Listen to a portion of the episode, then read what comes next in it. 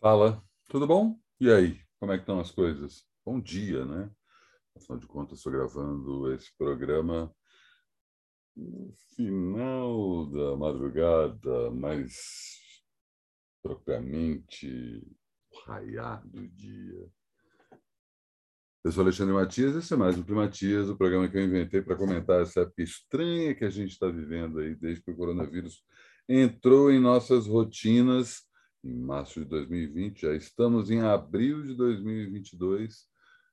Maldito micróbio continua entre a gente, matando gente, a gente fingindo que está tudo bem.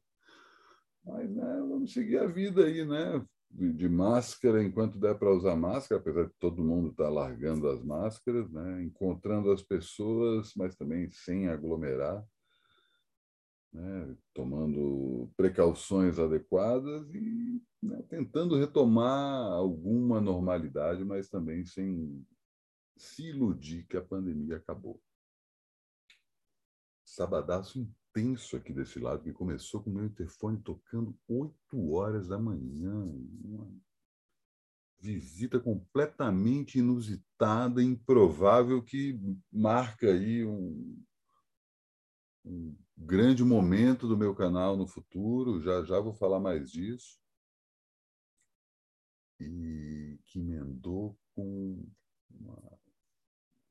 Primeiro, essa visita chegou aqui vindo de outra cidade, falando assim, cara, me leva numa dessas padarias de São Paulo, fiz a questão de levar, e aí estava já convencendo ali, não, aproveitar e vamos comer aqui, tem uma feijoada aqui perto de casa, baratinha, maravilhosa. Né? Estou com outro programa na hora do almoço, preciso ir, me leva numa padaria, fui lá, levei numa padaria perto de casa, mostrei aí uma iguaria maravilhosa da panificação paulistana, quem me conhece sabe do que eu estou falando. É um, ainda um, uma espécie de um segredo, né? uma variação de um prato clássico da, justamente da panificação paulistana, que já caminhou para um outro lado e tem um terceiro momento, e esse terceiro momento, em alguns casos, nem está no cardápio, você tem que pedir meio que a boca pequena. A maioria das padarias tem, fui lá, a pessoa ficou embasbacada, assim, nossa, o que, que é isso que eu estou comendo? Não é possível que isso exista.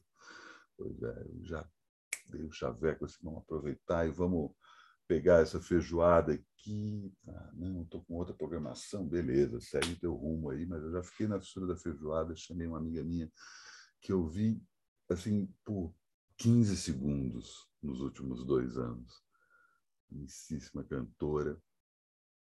Eu falei, pô, vamos aí, o que, você está fazendo? Vamos ali comer uma, uma feijuca. Vou chamar outra amiga nossa.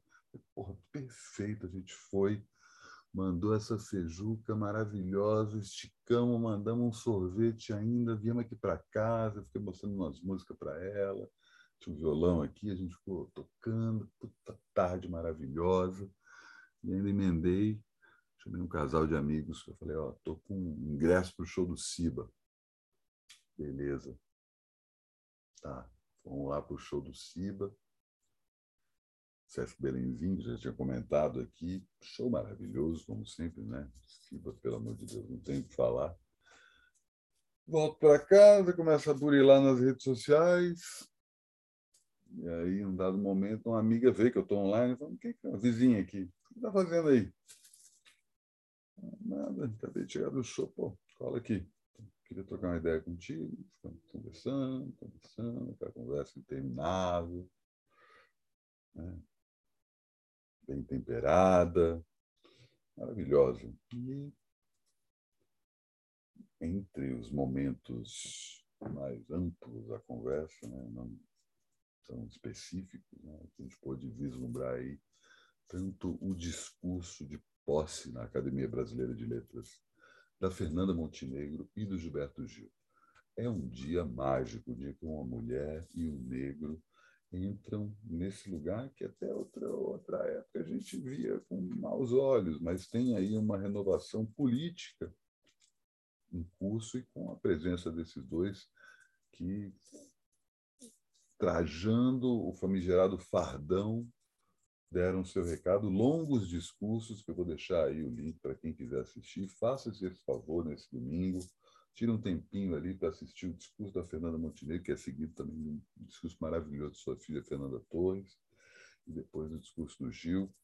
Eu separei uns trechinhos aqui, vamos ver se o algoritmo do YouTube vai querer dizer que isso é, detém direitos autorais. Trechinho final dos dois discursos, os discursos são longos, vale, vale muito a pena ser assistido. Eu vou começar com a fala da Fernanda Montenegro. Fala, Fernanda. Saudade.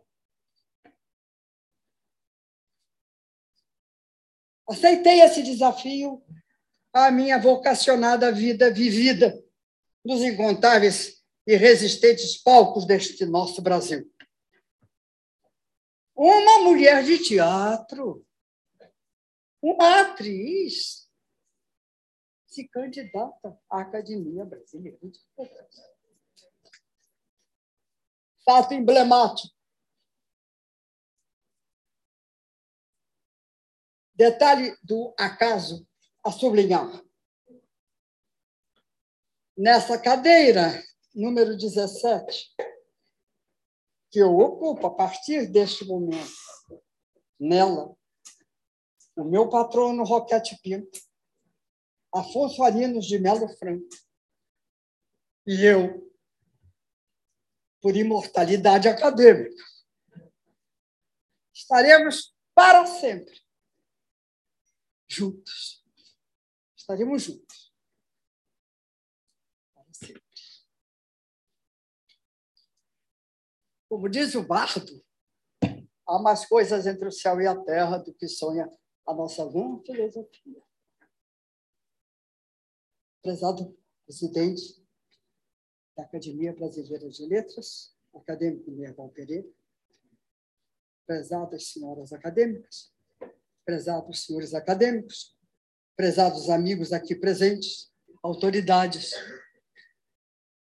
minha querida família. Falo neste momento como uma acadêmica desta casa.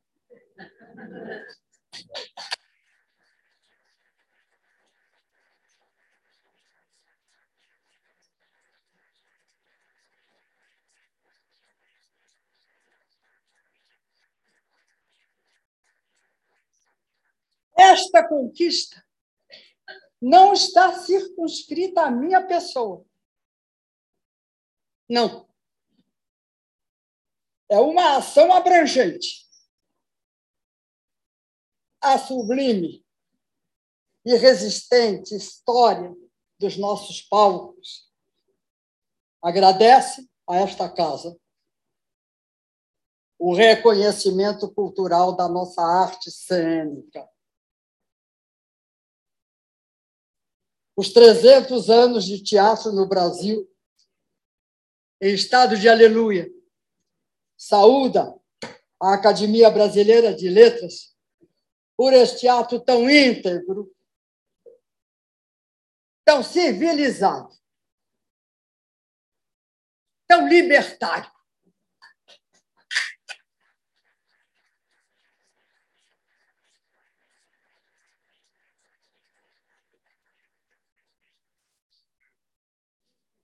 O nosso muito obrigado. Amém.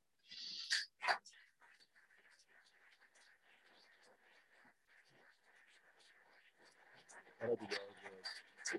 Montenegro.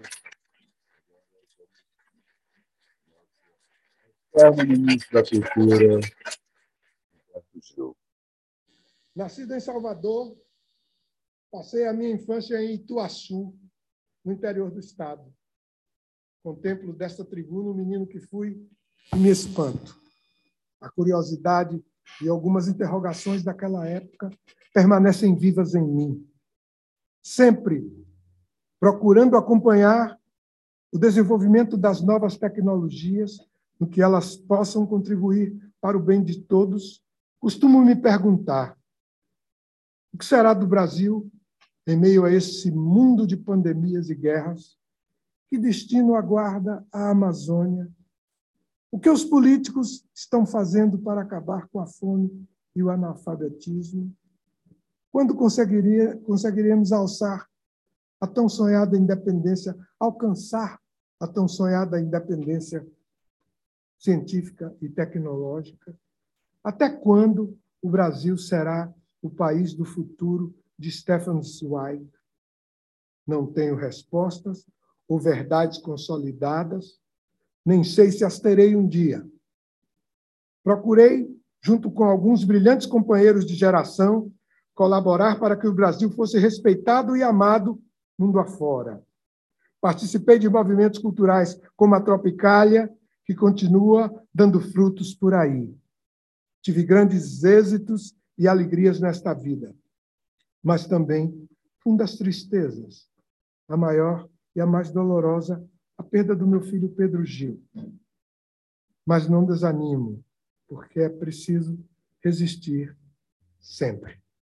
Nesta noite, estão comigo em pensamento todos aqueles que me incentivaram na minha trajetória, que começou com Claudina e José Gil, meus pais, e que hoje ganha afetuoso reconhecimento na casa do grande escritor e também filósofo Machado de Assis.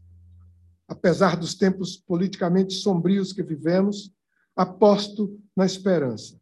Contra a treva física e moral, que haja ao menos a chama de uma vela, até chegarmos a toda a luz do luar. Permitam-me recordar. Se a noite inventa a escuridão, a luz inventa o luar. O olho da vida inventa a visão, doce clarão sobre o mar. Essa é nossa aposta na vida e na alegria.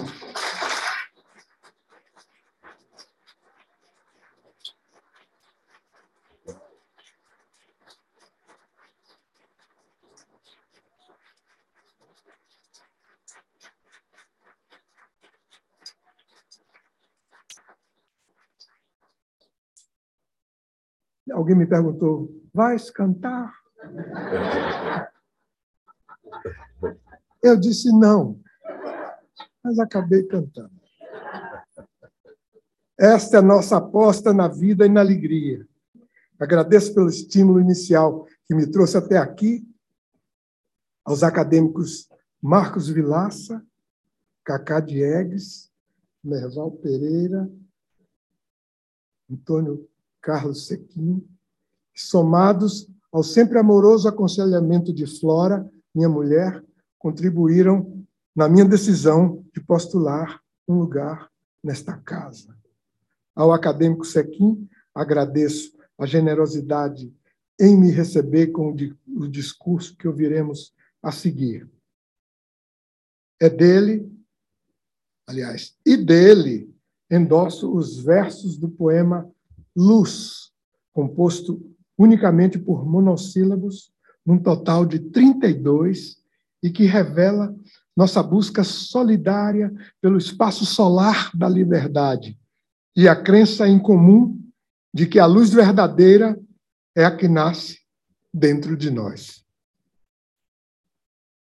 Ao ver o não que sai da dor, o som da voz já vai no sim, no tom do céu, não vi mais luz do que no sol que há em mim. Em maio de 1968, na capa do meu segundo LP, já integrado à Tropicália, apareço envergando um fardão. Ao recordar esse episódio, rabisquei. Sempre houve críticas à academia, que a casa de Machado não faria jus ao sonho que sonhara ser um dia, todos ali representados por alguns. Tal ampla representatividade sonhada por Nabucco e demais fundadores, jamais fora alcançada de verdade, jamais todos os saberes e sabores eu mesmo, nos meus tempos de aventuras, cheguei a envergar um garboso fardão, vestido então como ironia dura, a fantasia pura da ilusão. Juntava-me naquele instante aos muitos que alfinetavam a instituição. Mal sabia eu quais os intuitos do destino astuto à interrogação. Um amigo meu lembrou-me agora, há poucos dias, que as ironias sempre trazem seu revés. Papéis trocados, eis aqui, vida vadia, fardão custoso, bordado a ouro, vistoso, me revestindo da cabeça aos pés.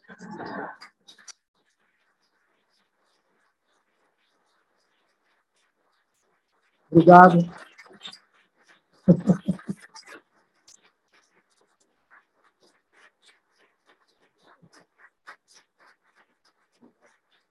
Aos que me ouviram aqui, aos que acompanham essa cerimônia pela internet, agora já temos a internet. Aquele abraço e muito obrigado.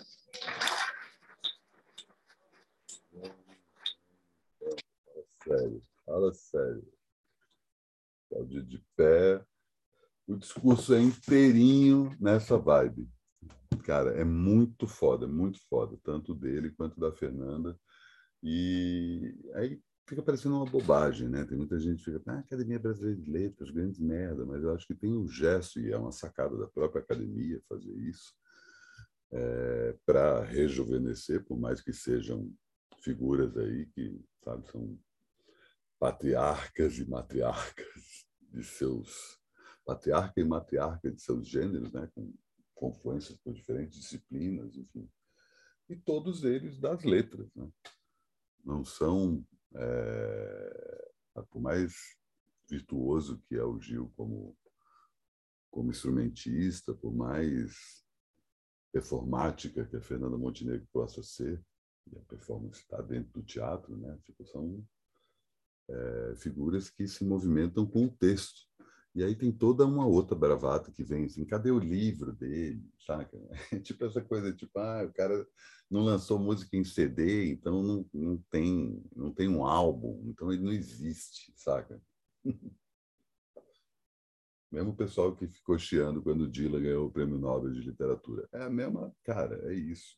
É texto, saca? É texto. Essa é a natureza que une diversos diversos círculos culturais no mundo historicamente. Né? E esse momento só vem consolidar isso com essas figuras, né? Que, pô, apesar do momento trevoso que a gente está atravessando, ainda iluminam aí nossos horizontes e fazem justamente com declarações como essa que a gente tem esperança que um dia as coisas vão melhorar.